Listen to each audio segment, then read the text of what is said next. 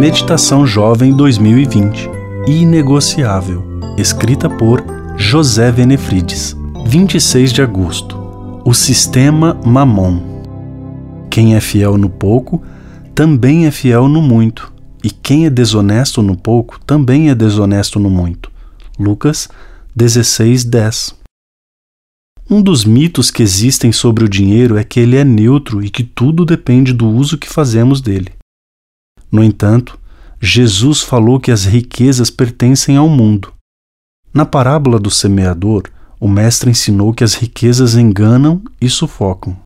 O dinheiro causa ilusão e a falsa sensação de que pode ocupar o lugar de Deus em nossa vida. Por isso, Cristo foi tão enfático em seus ensinos sobre o assunto. O apóstolo Paulo diz que o amor ao dinheiro é a raiz de todos os males. O problema, na realidade, é que o acúmulo de riqueza faz parte de um sistema cruel chamado mamon. Mamon é a palavra aramaica para dinheiro ou riquezas. Significa aquilo em que alguém confia ou algo que é entregue aos cuidados de alguém.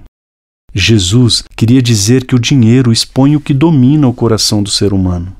Em Mateus 6, 24, ele diz que ninguém pode servir a dois senhores, pois odiará a um e amará a outro, ou se dedicará a um e desprezará o outro.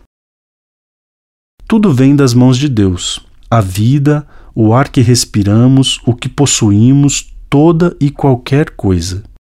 Porém, quando falamos do dinheiro, em geral usamos a expressão meu dinheiro. Esse é o problema.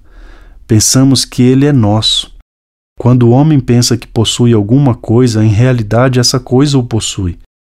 Richard Foster disse que, abre aspas, o dinheiro tem muitas das características da divindade.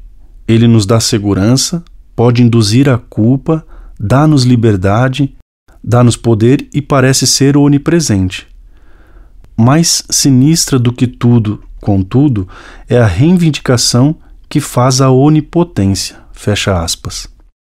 Mamon reivindica a lealdade e o amor que pertencem somente a Deus. Cuidado para não ser prisioneiro das garras do dinheiro.